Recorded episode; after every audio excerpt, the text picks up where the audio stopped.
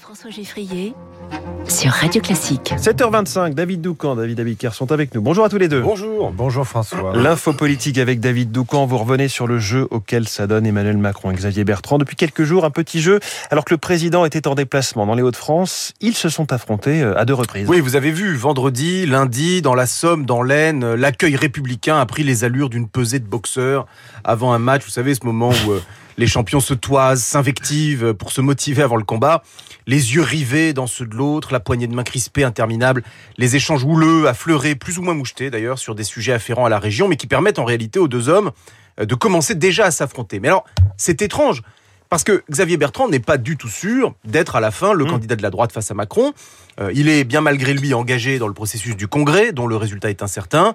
Dans cette compétition, L'un de ses arguments, je parle de Xavier Bertrand, est de dire aux militants je suis celui qui peut battre Macron, je suis celui, celui euh, qu'il craint le plus, donc choisissez-moi. Eh bien, le moins que l'on puisse dire, c'est qu'en allant ainsi euh, sur les terres du Nordiste, en se prêtant aux mises en scène de leur rivalité, Emmanuel Macron lui donne un coup de main. Alors pourquoi faire ce cadeau et l'installer ainsi comme principal opposant? Plusieurs raisons. Primo, Bertrand ne cesse de cogner sur Macron, alors le président a eu envie de lui répondre. Deuxièmement, c'est aussi un moyen de dire aux Français, des opposants, il en existe plusieurs, dignes d'intérêt, et de remettre Zemmour à sa juste place euh, comme me l'expliquait un conseiller du pouvoir. Tertio, et c'est lié, il faut s'autoriser à remiser la lecture communément admise selon laquelle Macron espère un match retour face à l'extrême droite, garantie de réélection. Le chef de l'État explique régulièrement en privé souhaiter tout le contraire, c'est-à-dire gagner face à un candidat, un candidat républicain. Alors pourquoi?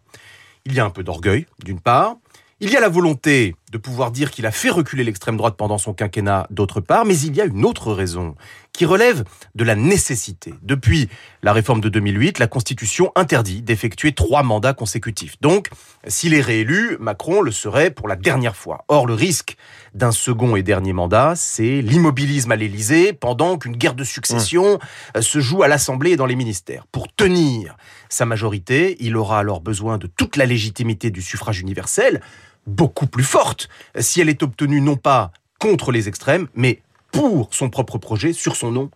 Un second tour face à Bertrand, en somme, c'est plus dur, c'est plus incertain, mais ça paye mieux. L'info politique de David Doucan, rédacteur en chef du service politique du Parisien. Merci euh, David. À demain 7h25, il est 7h27, 28.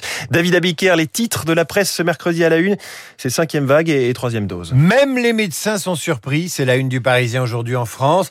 Alors la dépêche du midi s'interroge, une troisième dose contre cette cinquième vague.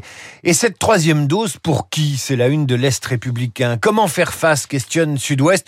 Eh bien, pour faire face, il faut mobiliser les nouvelles armes contre le Covid, le nouveau vaccin prometteur pour les doses de rappel et les deux nouvelles pilules antivirales. C'est la une du Figaro qui préconise aussi du bon sens. En clair, arrêter avec les restrictions de liberté et les reconfinements. Mais c'est l'opinion qui analyse l'impact politique de cette cinquième vague avec un dessin de CAC et un titre. Le dessin, c'est le président qui surfe sur cette cinquième vague, une vague immense qui s'apprête à engloutir les oppositions. Le titre, l'opposition face au risque d'invisibilité. Merci David Abiker. Vous revenez tout à l'heure à 8h30 avec Renaud Blanc. Bonjour Renaud. Bonjour François. Votre invité ce matin. Frédéric Valtou, le président de la Fédération hospitalière de France. Frédéric Valtou pour évoquer une cinquième vague fulgurante, hein, pour reprendre l'expression du porte-parole du gouvernement. Vous le savez, un conseil de défense sanitaire se réunit aujourd'hui. Faut-il générer généraliser à tous les adultes une troisième dose Les hôpitaux sont-ils prêts à faire face? Doit-on intensifier les gestes barrières? Frédéric Valtou à 8h15 dans le studio de Radio Classique. Dans une petite minute, le journal de 7h30.